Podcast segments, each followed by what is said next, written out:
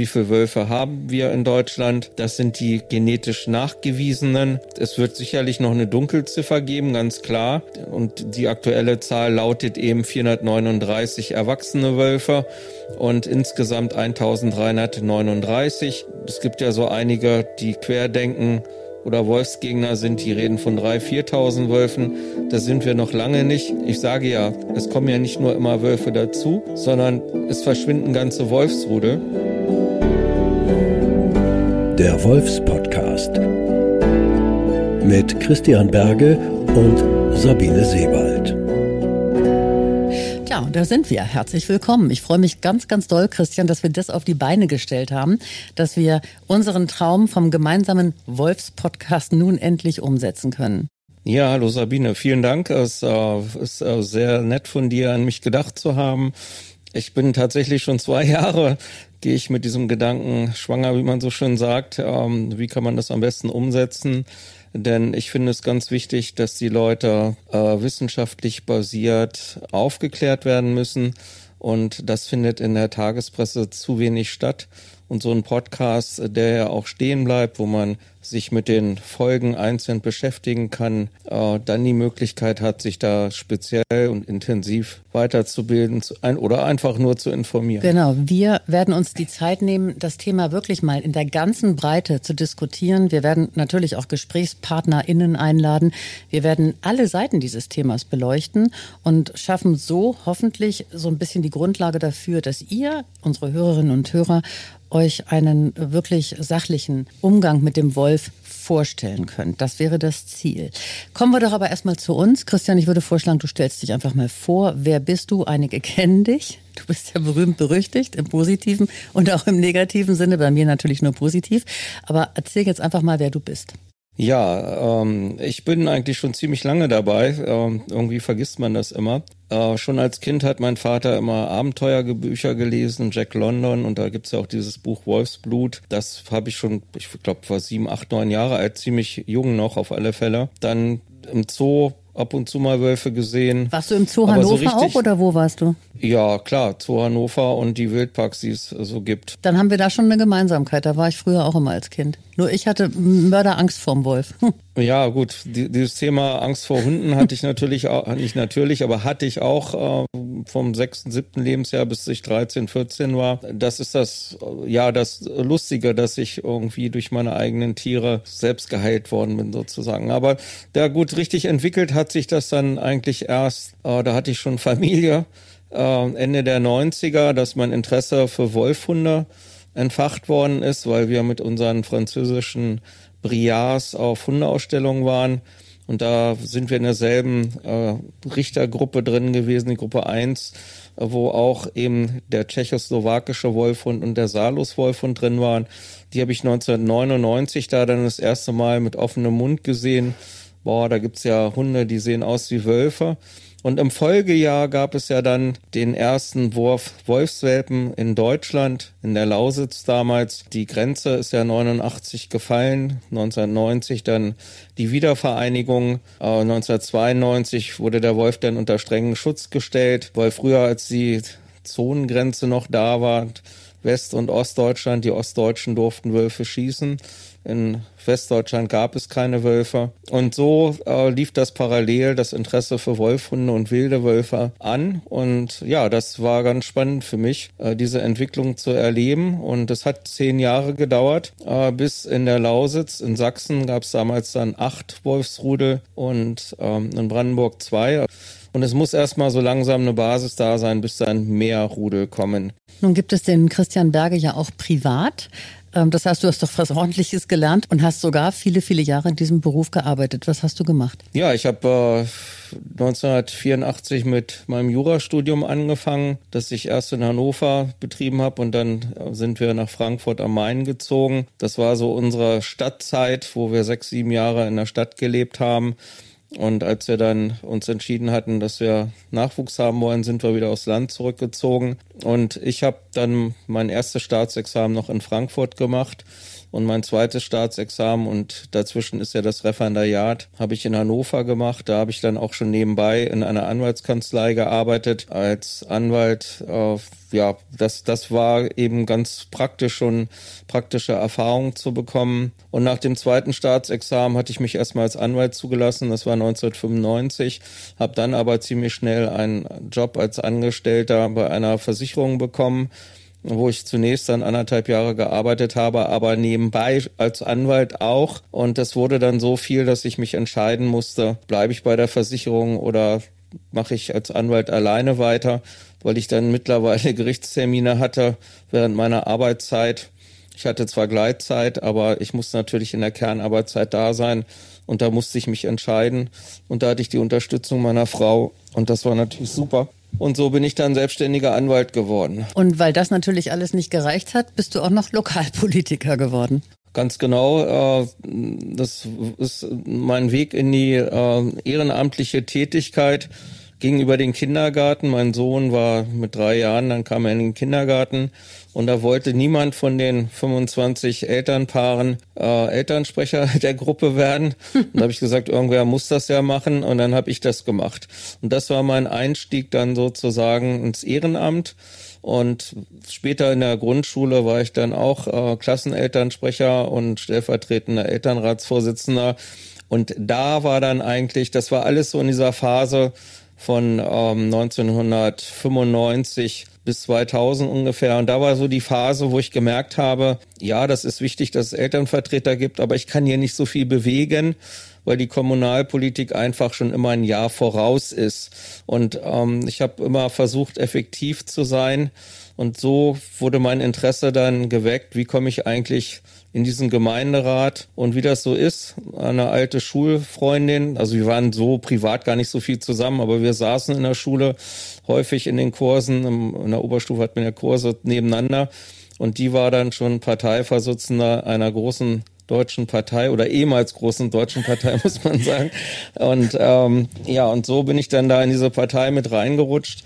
Und bei der Kommunalwahl 2001 dann auch in Gemeinderat gekommen. Und so lief das dann weiter und da konnte ich dann tatsächlich was bewegen. Das heißt, wir haben die Schule vergrößert, wir haben dafür gesorgt, dass die Toiletten am Schulzentrum äh, verbessert worden sind und Kinderspielplätze gebaut worden sind und so eine Sachen. Also Kommunalpolitik ist ja immer das, was man als Bürger vor der Tür sieht und deswegen war das für mich schon sehr interessant. Das hilft mir auch heute noch sehr, äh, dass ich das damals gemacht habe. Die Gemeinde gehört zum Speckgürtel von Hannover, 30.000 Einwohner.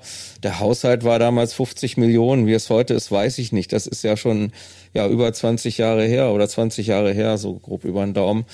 Aber es war schon eine spannende Zeit, die mir auch heute als Wolfschützer noch sehr hilft. Da hast du wahrscheinlich auch zum allerersten Mal äh, gewusst, wie es ist, mit richtig Gegenwind zu leben. Als Politiker tut man das ja auch, als Wolfschützer heutzutage natürlich noch viel mehr. Aber du hast irgendwann sprichwörtlich alles hinter dir gelassen, obwohl du ja eigentlich ein ganz, ganz schönes Leben hattest, ein ganz ausgefülltes Leben hattest und auch genug um die Ohren hattest. Aber du hast alles hinter dir gelassen um deinen Traum mit den Wölfen umzusetzen? das mit dem Gegenwind äh, habe ich ja schon als Anwalt erlebt. Es ist ja immer so, man hat einen Mandanten und der Mandant hat einen Gegner. Mhm. Oder man vertritt jemanden und der Staatsanwalt ist der Gegner ähm, im strafrechtlichen Bereich. Also so gesehen äh, war das das eine. Das andere ist dann in der Kommunalpolitik, die eine Partei sagt Hü und die andere Hot. Das genau da, das ist ein guter, gutes Stichwort. Äh, das hilft mir heute, viele Sachen zur Kenntnis zu nehmen, aber gelassen dabei zu bleiben und mich darüber nicht zu ärgern. Ich sehe das dann als Profi sozusagen und äh, es kann mir ein müdes Lächeln eben entzaubern. Ja, dass wir dann letztendlich uns auseinandergelebt haben, ich immer mehr in meinen Wolfhunden und Briars aufgegangen bin, auch dann irgendwann, nachdem ich 15 Jahre lang nur vier bis fünf Stunden geschlafen habe, wir haben auch zwei Häuser gebaut, da dann irgendwann meine Batterien leer waren, das war dann so ein bisschen nicht im Plan, aber so ist das Leben nun mal. Man muss dann das Beste draus machen. Und meine Frau hatte eben noch einen guten Vollzeitjob auch und dadurch äh, konnte ich mich dann so zurückziehen. Aber ich hatte dann mittlerweile drei Wolfshunde und zwei Briars, also fünf Hunde auf unserem, muss gerade überlegen, irgendwie 770 Quadratmeter großem Grundstück, Einfamilienhaus. Die Hunde waren drin relativ ruhig. Ja, ich bin auch viel mit denen spazieren gegangen, weil wir direkt an, an der Dorfgrenze gewohnt haben, war das auch relativ problemlos möglich. Aber es ist eben so gewesen, dass meine Frau sich das Leben dann doch ein bisschen anders vorgestellt hatte und nach 23 Jahren dann angefangen hatte, sich eine Wohnung zu suchen. Und dann, ja, nachdem ich Hund Nummer 5 aus Kanada geholt hatte, das war dann mein erster, ja, ich hatte wie gesagt zwei tschechoslowakische Wolfhunde und hatte dann immer den Traum, einen schwarzen Wolfhund zu haben, den ich mir dann aus Kanada geholt hatte und das war eben eine Wolfstochter. Also eine Wolfstochter heißt aber nicht, dass die andere Seite ein Hund war, sondern das war auch dann, der Vater war auch ein Wolfhund. Und ähm, so ging mein Leben dann 2007 in eine völlig andere Bahn. Im Dezember ist meine Frau mit den Kindern ausgezogen.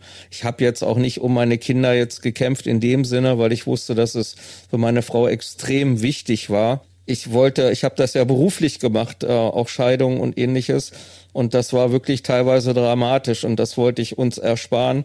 Wir haben auch heute noch ein super Verhältnis. Weihnachten verbringen wir garantiert immer zusammen. Sonst sehen wir uns natürlich nicht so oft. Das liegt aber auch einfach daran, dass die Kinder in zwei anderen deutschen Großstädten leben. Und das ist dann Weihnachten ist immer der Treffpunkt in Hannover bei meiner Ex-Frau und äh, das ist auch gut so. Du lebst heute am Rande von Hannover in einem Holzhaus mit riesengroßem Grundstück und bist sowas wie ein Wolfsfluencer geworden. Ich nenne das jetzt einfach mal so mit einer ganz, ganz starken Community, aber auch mit Gegenwind. Ähm, auf welchen Kanälen bist du eigentlich unterwegs überall? Also das ist ja heutzutage wirklich schon ausufernd. Also ich bin ein Kind von Facebook. Da hat meine Tochter mich 2008 oder 2009 mal hingeführt. Äh, die meinte, Papa, kennst du schon Facebook? Ich so, nee, was ist denn das? Und ähm, ich bin, nachdem meine Frau ausgezogen war, noch mal zwei Jahre in einer Wildtierauffangstation gewesen. Das ist noch ganz wichtig, weil ich da auch äh, junge Füchse und Rehe großgezogen habe. Wir hatten so einen Durchsatz von 2000 Tieren im Jahr. Das waren so aber um die 700, 800 Vögel überwiegend. Und ich habe auch Füchse und Rehe ausgewildert. Ich war allerdings eher der Schreibtischmensch dort und nur, wenn es richtig gebrannt hat im Frühjahr und Sommer, da wo die Wildtiere geboren werden, da habe ich dann natürlich auch ausgeholfen, auch Gehege gebaut und ähnliches. Auf alle Fälle bin ich da in der Phase auch zu Facebook gekommen und bin da heute noch. Ich bin zwar auch in Instagram und TikTok, aber da mache ich nicht wirklich was. Das irgendwann, man muss sich entscheiden. Ich bin ja mehr draußen und ich schreibe ja auch sehr viel an die Politik, an die Minister und gehe auf äh, Veranstaltungen, wo es um den Wolf geht. Ich habe mir mal so eine Grenze von 130 Kilometer um mich rumgesetzt, aber das ist natürlich auch immer alles eine Kostenfrage. Aber ich finde das immer sehr wichtig, dass man den Wolf dort eine Stimme gibt, weil ich gemerkt habe, dass überwiegend Wolfsgegner zu solchen Veranstaltungen gehen aber die Tagespresse ist dann dort und wenn man dann für den Wolf spricht und dann meistens noch als einziger, dann hat man eine reelle Chance, dass das am nächsten Tag auch in der Zeitung steht. Und das ist mir ganz wichtig, dass die Dorfbewohner wissen, aha, es ist nicht nur das eine, sondern es gibt auch die positive Seite vom Wolf. Und deswegen mache ich das, wenn ich irgendwo mitbekomme, dass sich Veranstaltungen sich ergeben, dann fahre ich da auch hin. Ja, so mache ich eigentlich alles. Viele denken immer, ich sitze die ganze Zeit am Computer. Nee, ich habe so die Angewohnheit, wenn ich durch den Wald laufe, dann gucke ich zwar, was mein Hund macht, aber ich habe dann meistens auch ein Handy in der Hand ja, und mache das nebenbei ähm, weil ich das sonst zeitlich auch gar nicht bewerkstelligen könnte, wenn ich nicht ständig äh, da auch im Thema bleibe und äh, sowohl bei mir selbst als auch in den unterschiedlichen Gruppen die ich auch selbst teilweise betreibe, ähm, immer wieder dabei bin. Du hast so eine Art Wolfsinformationskanal, so empfinde ich das jedenfalls. Du lieferst jeden Tag mehrfach, ja auch schon teilweise morgens früh wirklich guten und, und sachlichen Wolfscontent, bei Facebook zum Beispiel, da sehe ich das immer.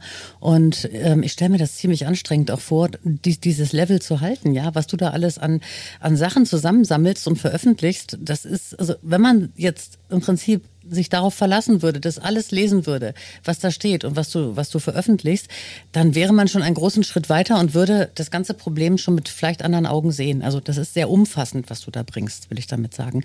Kannst du dich erinnern, wie wir uns kennengelernt haben? Ähm, ich weiß, dass du einer meiner 1200 Facebook-Freunde warst und äh, dass wir uns seit vier, fünf Jahren irgendwie kennen, so grob. Nee, nee, wir kennen uns ähm, länger. ach so, okay. Also auf über die Wolfhunde auf alle Fälle, nicht, nicht unbedingt über einen wilden Wolf. Wie der Algorithmus das so vorsieht, äh, der funktioniert übrigens, das kann man daran sehen. Äh, ich habe ja irgendwann vor, vor, ja, vor 13 Jahren, vor 13 Jahren ähm, äh, zwei Hunde bekommen, ein, ein Bruderpärchen Pärchen, von dem einer unfassbar äh, deinen Wolfshunden ähnlich sieht. Ähm, das ist der Pino. Der andere, der hatte Schlappohren, der war auch sehr wölfig, aber ähm, der sah nicht so wölfig aus wegen der Schlappohren. Und daraufhin wurde mir von Facebook immer wieder vorgeschlagen, hey, guck dir den mal an, Christian Berge. Und dann sah ich deine Hunde und bin dann fast in Ohnmacht gefallen oder deine Wölfe oder deine Wolfhunde, was auch immer, die schwarzen zumindest. Und habe gedacht, Alter, das ist, kann nicht wahr sein, ja. Das sieht ja aus wie meiner hier. Und so habe ich dich mal angeschrieben und dann haben wir uns kurz ausgetauscht. Und das, lieber Christian, ist zwölf Jahre her. So lange kennen wir uns schon und so lange bin ich dir auf den Fersen. Und alles, was ich an Wolf weiß und, äh, und was ich so bisher auch so anwenden konnte in Gesprächen, das habe ich alles von dir. Das nur mal so am Rande. Ich habe natürlich mega Respekt davor, solche Hunde wie du sie hast zu halten halten, ne? Kannst du dir ja vorstellen, weil das ist auch nicht einfach. Und da kommen wir auch sicherlich im, im, im Laufe dieser Podcast-Reihe noch drauf zu sprechen. Wer kann überhaupt solche Wolfshunde halten und ähm, für wen macht das Sinn und wann übernimmt man sich auch schlicht und ergreifend einfach? Ganz kurz noch drei Worte zu mir, damit ihr mich auch einordnen könnt. Ich bin Journalistin seit, seit vielen, vielen Jahren. Ich habe äh, unter anderem mal beim Hörfunk angefangen, auch beim NDR, bei Radio FFN, Antenne Niedersachsen. Das ist alles deine Heimat, Christian. Mittlerweile bin ich aber in in Berlin, ja, ja. habe 20 Jahre auch noch Fernsehen gemacht, in, in verschiedenen Talkshows gearbeitet, äh, in verantwortlicher Position und bin jetzt im Bereich Podcast und Audio-Content-Produktion unterwegs. Ich persönlich habe natürlich eine Riesenaffinität zum Wolf, sonst hätte ich dich ja auch nie darauf angesprochen. Ich habe eine große Liebe, ich habe großen Respekt vor den Tieren und ähm, bin selber Hundehalterin, also die klassische Hundemutti mit zwei Hunden im Süden von Berlin. Dort trifft man mich dann auch in den Auslaufgebieten. Und aber mein, mein Herz schlägt eigentlich für die Wölfe und da natürlich für die wilden Wölfe, weil ich persönlich werde sicherlich nie einen High-Content-Wolfhund halten können, hier zumindest nicht in der Hauptstadt. Genau, so haben wir also zusammengefunden und wir wollen uns im Prinzip dafür stark machen, auch auf diesem Kanal, auf diesem sehr zeitgemäßen Kanal Podcast, etwas für die Wölfe zu tun. So, du bist der Anwalt der Wölfe, so wirst du auch immer wieder gern genannt. Es gibt ja auch zahlreiche Reportagen und Dokus von dir im Fernsehen, aber auch in, in Zeitungen, Zeitschriften und so weiter. Aber was genau macht jetzt so ein Anwalt der Wölfe?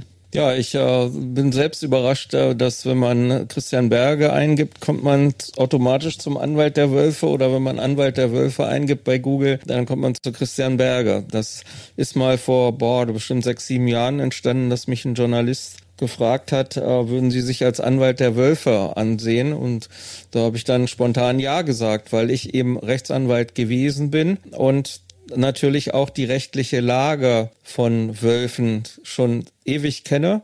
Ich kann auch so ziemlich das genau sagen.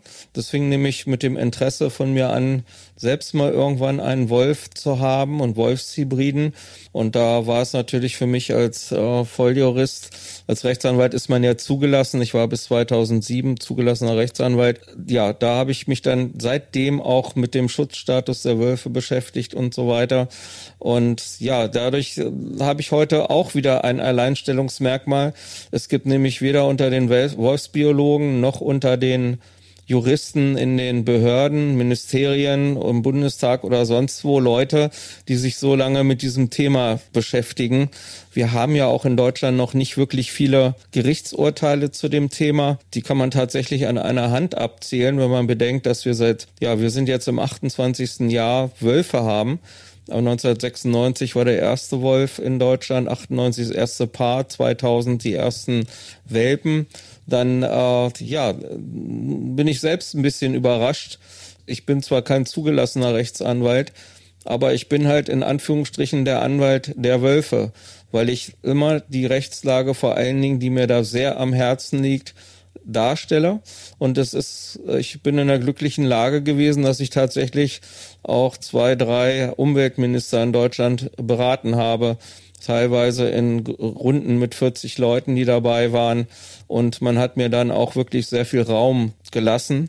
Und das fand ich sehr gut und ich glaube, dass sich dadurch auch den ein oder anderen Wolf schützen könnte. Das ist ganz interessant, weil ich nämlich den Ministern dann klar gemacht habe, dass so ein Wolf ein streng geschütztes Tier ist und man nicht einfach nur, weil irgendein Jäger oder ein Weidetierhalter meint, der Wolf hat mich schräg angeguckt, den müssen wir jetzt töten. Und das, das hilft mir tatsächlich, meine Ausbildung mit den zwei Staatsexamen und in dem Fall natürlich auch wieder meine kommunalpolitische Arbeit äh, hilft mir da wirklich sehr dabei. Du bist aber als Anwalt der Wölfe ja nicht nur Schreibtischtäter, du bist ja ganz, ganz viel aktiv unterwegs. Du verfolgst die Wölfe unsichtbar, du hast Wildkameras angebracht, du liest ihre Spuren und Losungen und analysierst sie.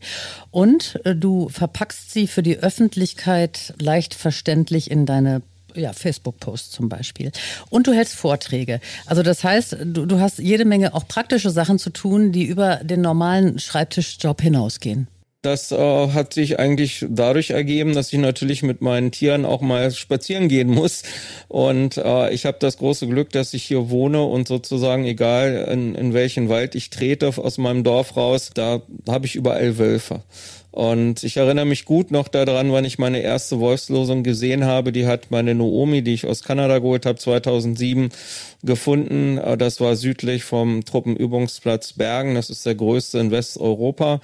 Ähm, da war ich mit vier, fünf Hunden unterwegs und dann haben Noomi ganz stark geschnüffelt.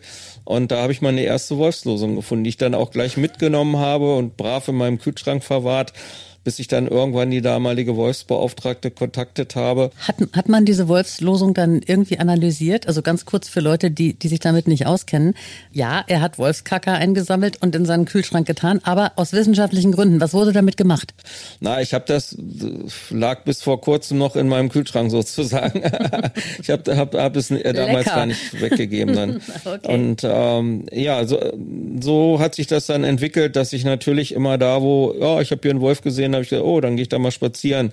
Und meine Hunde haben jetzt, die haben alle gute Riechorgane, aber der ein oder andere noch einen besseren. Und äh, so ist es auch heute noch, dass wenn ich zehn Wolfshinweise habe, dann haben acht meine Tiere die gefunden. Das können Trittsiegel sein, sind aber eben häufig auch eben Wolfslosungen.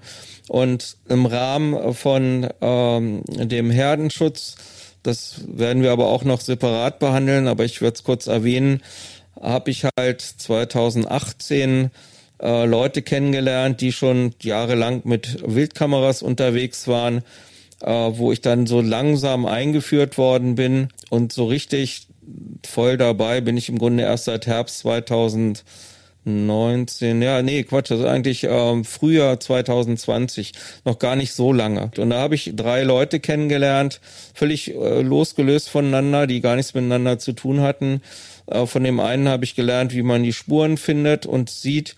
Äh, von dem anderen habe ich gelernt, wie man Kameras gut versteckt und wie man auch die Wölfe findet. Und der dritte äh, findet eben die Wölfe und kann auch Kameras besonders gut verstecken. Und ja, seit, ich sag mal, seit ja anderthalb Jahren oder so äh, mache ich das vorwiegend hier bei vier Rudeln alleine, äh, habe aber noch Zugriff auf zwei weitere Rudel plus nochmal drei Rudel, also so grob zehn Rudel, wo ich nahezu immer jedes Foto, jedes Video bekomme, also wir die Entwicklung der Wölfe von Welpen an bis zum Abwandern der Jungtiere verfolgen. Wir haben in mehreren Rudeln schon die zweite Generation. Wir mussten leider erleben, dass ganze Rudel verschwunden sind da liegt naheliegend, dass sie illegal getötet worden sind. Aber darüber werden wir im, im mhm. Podcast im weiteren Verlauf dann in den anderen Folgen sprechen. Und so bin ich dann von einem, der nur meine Wolfsdoku im Fernsehen gesehen hat, ein Wolfsbuch gelesen hat, dann irgendwann Fachaufsätze in Deutsch und Englisch bei den Dokus und Büchern natürlich auch immer zweisprachig. Ja, so bin ich dann in diese Praxis auch reingerutscht und habe meistens auch meine Tiere mit, es sei denn, dass ich mal auf irgendeiner Terrasse der Wölfe bin, sage ich immer so schön, wo also das Risiko sehr hoch ist, dass auf einmal ein Wolf um die Ecke kommt. Äh, da nehme ich meine Hunde dann nicht mit und äh, oder wenn die Welpen da sind, dann nehme ich sie auch nicht mit. Was ich nicht mache, ist, ich setze mich nicht ins Gebüsch, um sie zu sehen oder zu fotografieren. Aber auch das werden wir in separaten Folgen nochmal thematisieren, wie man damit im Einzelnen umgeht. Und für mich ist das Wichtigste zu wissen, wo die Wölfe sind. Dann kann ich auch schauen, ob da vielleicht irgendwelche Jäger sind, egal ob sie sie illegal töten wollen, was wir immer wieder haben, oder ob dann eine vermeintliche legale Abschussgenehmigung da ist, die dann meistens ja vor Gericht kassiert werden. Aber bis dahin muss man die Jäger dann eben bei Laune halten und das ist mein Ziel, dann mit ihnen sachlich darüber zu reden, äh, dass das doch keinen Sinn macht, Wölfe zu töten, weil jeder Platz, der frei wird, wird sofort wieder besetzt.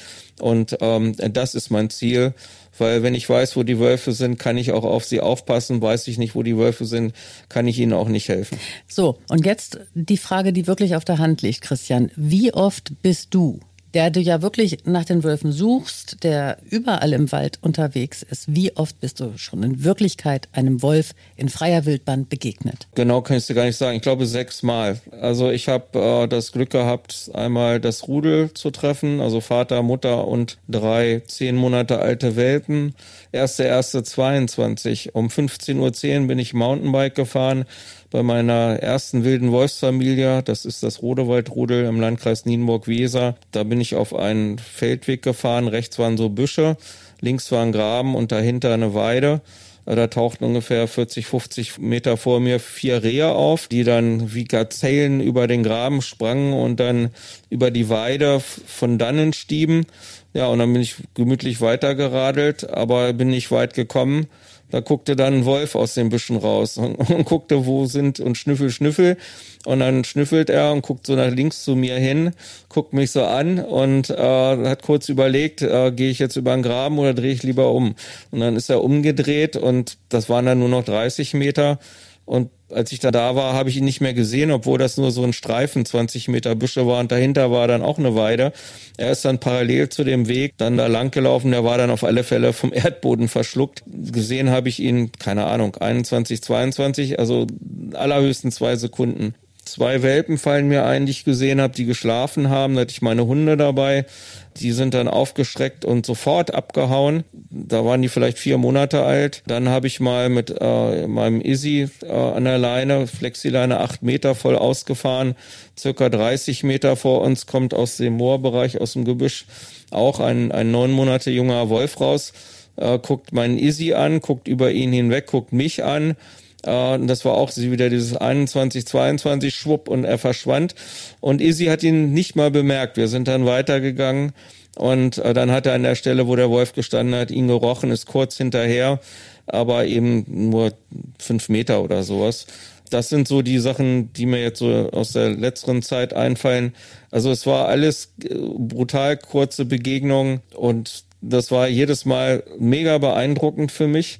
Aber wie gesagt, ich gehöre nicht zu den Leuten, die es darauf anlegen, sie zu sehen, äh, sondern ich sehe sie immer durch meine Wildkameras. Du ähm, weißt, worauf ich hinaus wollte mit dieser Frage, weil deine Wolfsbegegnungen kann man an zwei Händen abzählen. Das heißt, äh, es ist genau. immer noch die Mega-Ausnahme, dass wir Wölfen begegnen. Ja. Und wenn wir das tun, dann ist es auch alles andere als, als furchteinflößend oder sollte es zumindest alles andere als furchteinflößend sein. Wir sollten mit Respekt den Tieren begegnen, aber eben halt auch wissen, dass die nichts von uns wollen. Aber darauf kommen wir auch noch in einer der weiteren Folgen, die noch vor uns liegen. Das haben wir uns auch fest vorgenommen, genau darüber mal eine ganze Folge zu machen, weil das ist, glaube ich, auch die Urangst der meisten, dass die Leute sagen, ich lasse meine Kinder nicht mehr den Wald oder ich selber jogge nicht mehr und so. Blödsinn. Müsst keine Angst haben. Wir werden euch aber noch die nötigen Fakten und Daten dazu liefern, warum das völlig unproblematisch ist. Ich persönlich habe leider auch noch keinen Wolf gesehen, obwohl ich wirklich ständig auch äh, in den Wäldern rund um Berlin unterwegs bin, also auch in Gebieten mit einer hohen Wolfsdichte. Ich meine öfter schon mal beobachtet worden zu sein. Also das kann ich nicht ausschließen. Im Havelland war das mal, da bin ich ziemlich sicher, dass mich da ein Wolf aus dem Gebüsch angeguckt hat. Ähm, aber das kann ich halt nicht belegen, weil ich habe ihn halt nicht wirklich haptisch gesehen so. Ne? Und, aber meine Hunde haben entsprechend reagiert. Also von daher liegt das nahe. Aber auch hier gilt, ich bin jeden Tag in der Natur draußen und ich habe noch nie einen dieser sagenumwobenen Rotkäppchenwölfe gesehen hier so sehr ich mir das auch wünschen würde, dass es mal passiert, aber ist noch nicht. Ich hoffe, es passiert irgendwann mal.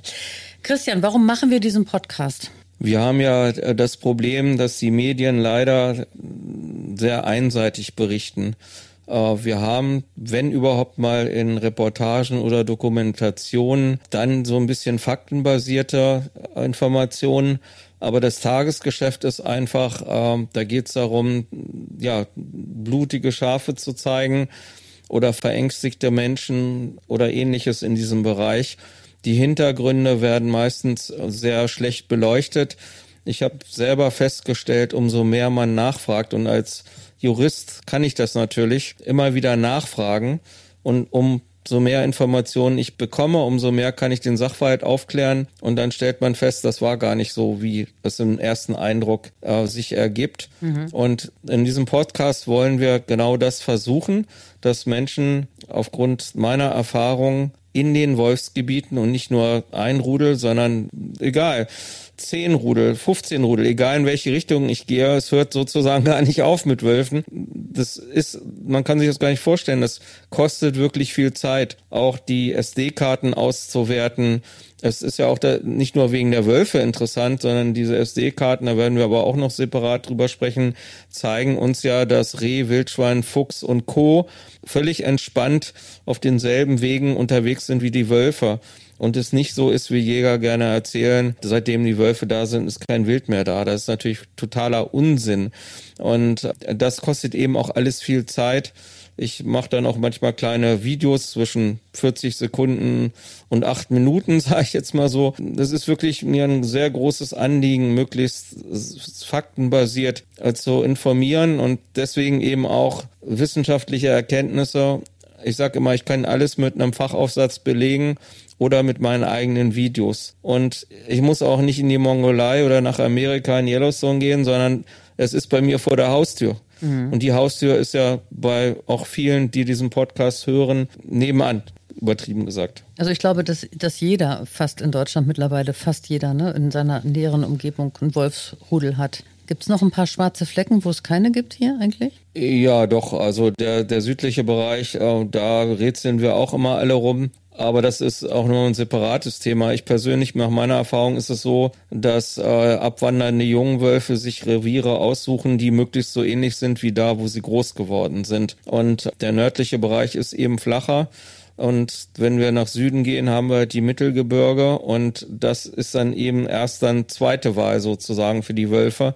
Langsam haben wir ja in Hessen und in Baden-Württemberg, Bayern und auch selbst Rheinland-Pfalz, dass jetzt da ein bisschen mehr Wölfe kommen aber es stagniert doch stark in Bayern. Und da sind wir wieder beim Thema mit dem illegalen Töten.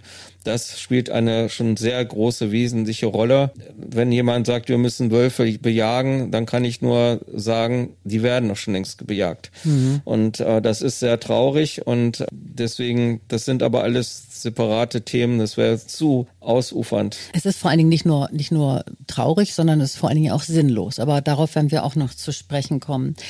Uns geht es ja vor allen Dingen auch darum, keine gefühlten Wahrheiten zu bringen. Das heißt, alles, was wir hier besprechen, können wir mit Aufsätzen, wissenschaftlichen Artikeln, Studien und so weiter belegen. Wir liefern euch auch gerne die passenden Links dazu, damit ihr das nachlesen könnt. Das Thema Wolf ist leider Gottes mittlerweile auch schon politisch gekapert worden. Das ist auch kein Geheimnis. Es wird mit Schaum vorm Mund diskutiert. Also alles so Dinge, die mir irgendwie gar nicht gefallen. Deswegen müssen wir da einfach richtig Gas geben und liefern, Christian, und den Leuten einfach Argumente an die Hand geben, weil es passiert auch immer häufiger. Das geht mir übrigens auch so im, im privaten Umfeld, dass wir über das Thema Wolf diskutieren und dass ich froh bin, um die ein oder andere Studie oder den ein oder anderen Aufsatz, den du äh, gepostet hast, dass ich da liefern kann und bestimmte Argumente entkräften kann, die da kommen von den Leuten, die es einfach nicht besser wissen. Ne? Ich glaube, die Mehrzahl der Menschen würde anders über den Wolf denken, wenn sie die Wahrheit wüsste und nicht den falschen Quellen vertrauen würde. Ja, ich sag mal so. Äh, faktenbasiert alleine reicht heutzutage nicht mehr. Man muss auch ein bisschen Emotionen schüren.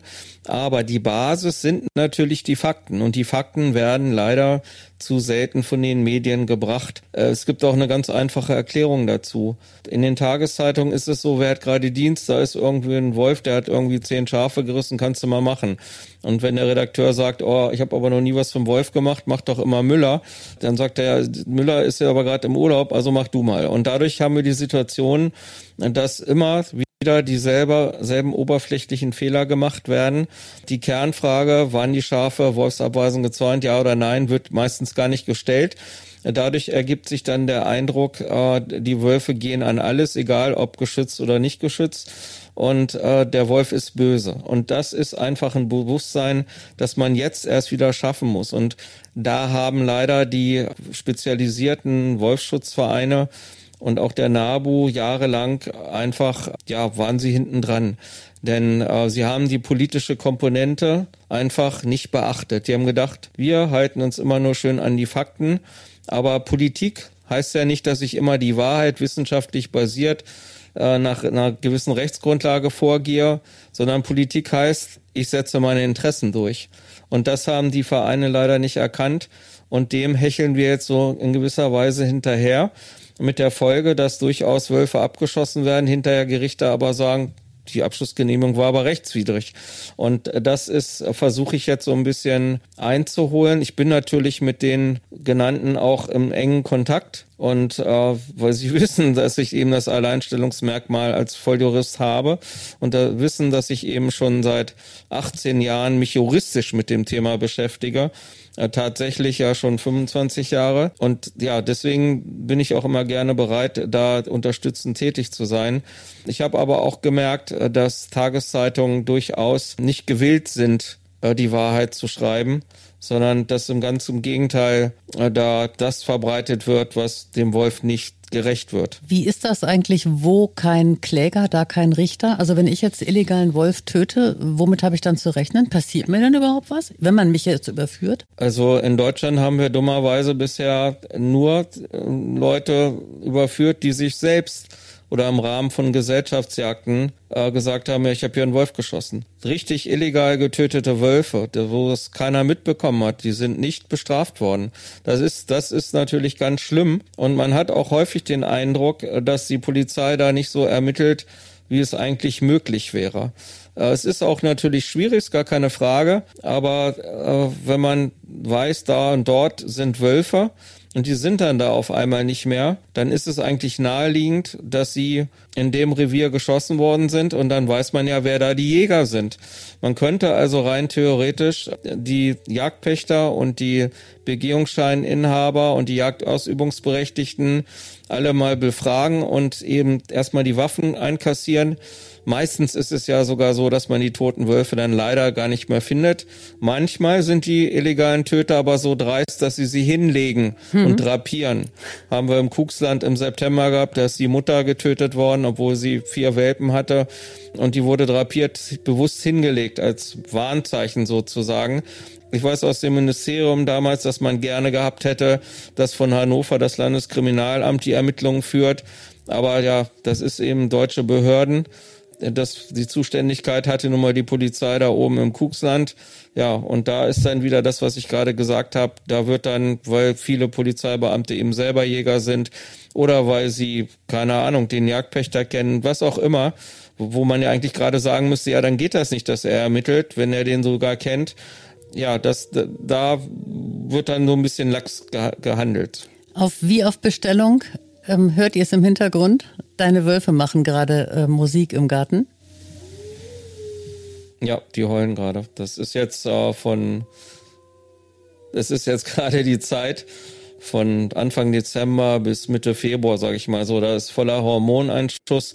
Also ja, bis Ende Februar eigentlich so, so drei Monate, wo morgens und abends dann häufiger geheult wird. Einer fängt an, die anderen machen mit. Es sind ja hier vier Wölfe und sechs Wolfhunde. Und das ist eben so ähnlich wie die Feuerwehrsirene geht oder die Polizeisirene und ein Hund fängt an zu heulen.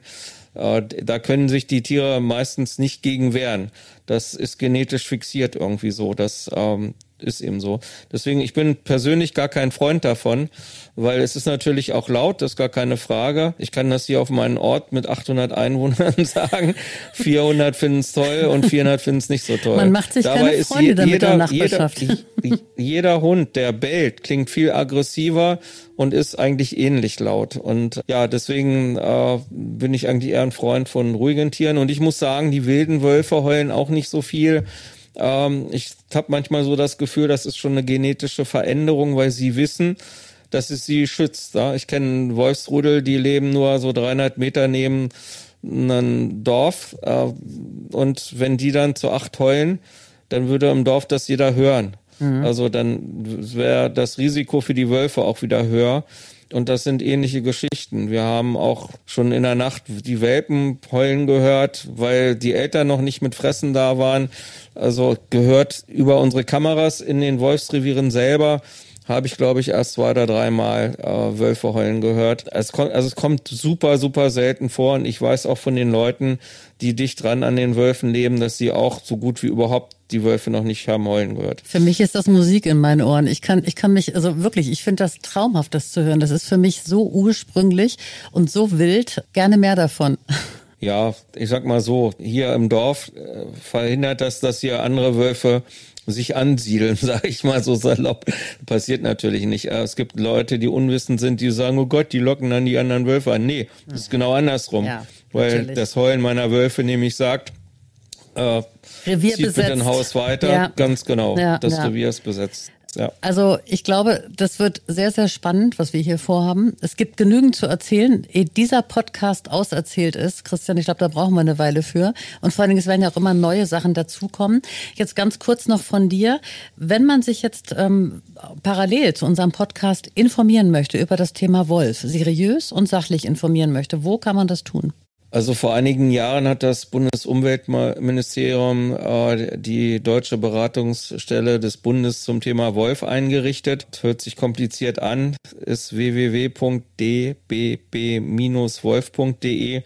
Da kann man sich eigentlich gut informieren, weil das Thema ist so groß, wenn man das erstmal kennt, diese Seite, dann ist man schon auf einem ziemlich hohen Niveau. Äh, da gibt's nämlich auch zum Beispiel das, was den Wolf in die Politik gebracht hat, sind ja die Weidetierübergriffe und es gibt jedes Jahr einen sogenannten Schadens- und Präventionsbericht, der von den Ländern im September zusammengetragen wird und dann meistens so Oktober, November, spätestens Anfang Dezember veröffentlicht wird. Äh, dann wird, kann man schön sehen, in jedem Bundesland, welche Tiere getötet worden sind. Man kann sehen, wie viel Präventionsgelder, also sprich für Herdenschutz ausgegeben worden sind, wie viel Gelder für Schäden ausgegeben worden sind. Aktuell haben wir zum Beispiel für Schäden 660.000 gehabt. In dem aktuellsten Jahr 22 war das bis 30. April 23. Und aber wir haben 18 Millionen Euro für Herdenschutz gehabt, also für Zäune, die die Länder bereitgestellt haben, damit die Weidetierhalter ihre Weidetiere wolfsabweisen zäunen. Sowas steht da eben drin. Als äh, zweite Ausarbeitung findet man eben, äh, wie viele Wölfe haben wir in Deutschland. Das sind die genetisch nachgewiesenen. Es wird sicherlich noch eine Dunkelziffer geben, ganz klar. Und die aktuelle Zahl lautet eben 439 erwachsene Wölfe und insgesamt 1339. Es gibt ja so einige, die querdenken oder Wolfsgegner sind, die reden von 3.000, 4.000 Wölfen. Da sind wir noch lange nicht. Ich sage ja, es kommen ja nicht nur immer Wölfe dazu, sondern es verschwinden ganze Wolfsrudel. Da sprechen wir, wie gesagt, im Einzelnen drüber. Und es findet bereits eine Stagnation statt, dass manche Rudel nur noch, oder anders gesagt, in Niedersachsen sind im letzten Jahr pro Rudel nur drei Welpen gekommen, während in der Anfangsphase wir eher bei fünf, sechs, sieben, acht waren. Und das ist so diese freiwillige Selbstbestimmung der Wölfe. Ja. Viele sagen ja immer, der Wolf hat keinen Gegner, doch einmal den anderen Wolf. Wenn der eine Wolf in das Revier von anderen erwachsenen Wölfen geht, dann wird er getötet. Oder aber ähm, natürlich, dass die Geburtenrate zurückgeht. Wenn voll, dann voll, sage ich immer so schön. Aber wie gesagt, das sind alles Themen, die wir einzeln behandeln werden, weil sie einfach zu groß sind und zu spannend sind, um sie mit zwei Sätzen abzutun. Christian, wenn man uns schreiben möchte, ihr könnt Kontakt mit uns aufnehmen und das, darüber freuen wir uns und das wünschen wir uns auch ganz, ganz doll, dann schreibt bitte eine E-Mail an der Wolfspodcast.web.de. E-Mail an uns, Fragen, Anmerkungen, gern auch Kritik. Ähm, und wir melden uns dann so schnell wie möglich bei euch zurück. Ja, das machen wir natürlich, klar. Und ja, wer sonst noch sich über die letzten Jahre informieren möchte, kann bei mir im Wolfskanal in YouTube auch nochmal schauen. Äh, da ist das ein oder andere Thema drin. Das ist dann meist aber politischer Art. Da ist vielleicht hervorzuheben ein Beitrag, wo es darum geht, können Fair, äh, Wölfe springen, weil ja häufig Übergriffe passieren und im Nachhinein stehen sie alle mit einem Fragezeichen im Auge und wissen nicht, wie der Wolf da reingekommen ist. Und dann heißt es, er ist gesprungen oder geklettert. Gehe ich dahin, sehe ich sofort, dass er und sich unter durchgeschoben hat. Man muss dann natürlich, da, so fair bin ich ja auch, dass ich dann sage, ja, ist das den Menschen überhaupt zuzumuten? Das ist klar. Die Frage taucht immer wieder auf. Die sehe ich natürlich auch. Man kann nicht erwarten, dass ein Weidetierhalter mit den Augen von mir darum geht. Aber ich sag mal so, es muss schon korrekt aufgebaut sein, damit eben der Wolf der Weg abgeschnitten wird.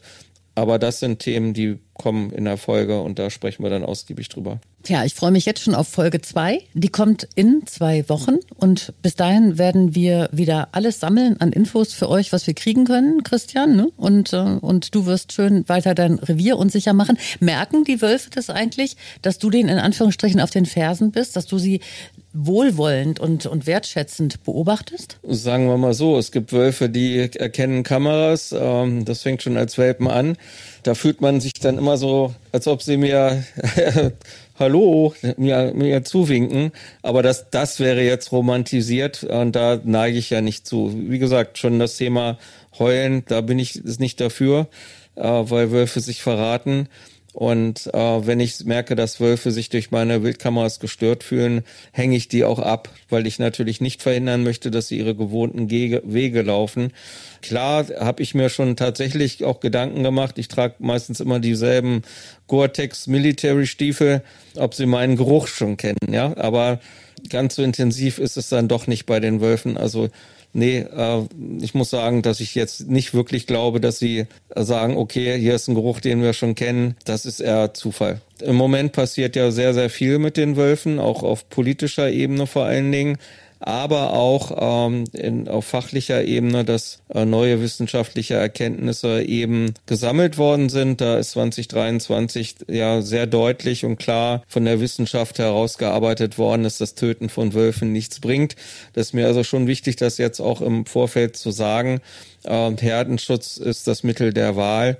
Und äh, da müssen wir weiter darauf hinarbeiten, äh, dass das Geld auch in diesem Bereich besser verteilt wird und eben auch Leute in den Ministerien eingestellt werden und Landwirtschaftskammern, die den Weidetierhaltern mit Rede und Antwort ähm, zur Seite stehen. Das ist auch ein wirtschaftlicher Aspekt, muss man ganz klar sagen. Äh, Zaunbauer ist ein neuer Bereich. Die Hersteller der Zäune äh, das darf man auch alles nicht vergessen. Die zahlen auch Steuern und Sozialabgaben. Da muss man nicht einfach nur rummauen und sagen, äh, der Wolf kostet uns das werden wir auch beim nächsten Mal erklären, dass der Wolf nicht kostet, sondern dass er im Gegenteil uns Geld spart. Okay, dann würde ich sagen, bis zum nächsten Mal. Danke dir, Christian. Tschüss, bis bald. Der Wolfspodcast mit Christian Berge und Sabine Sebald.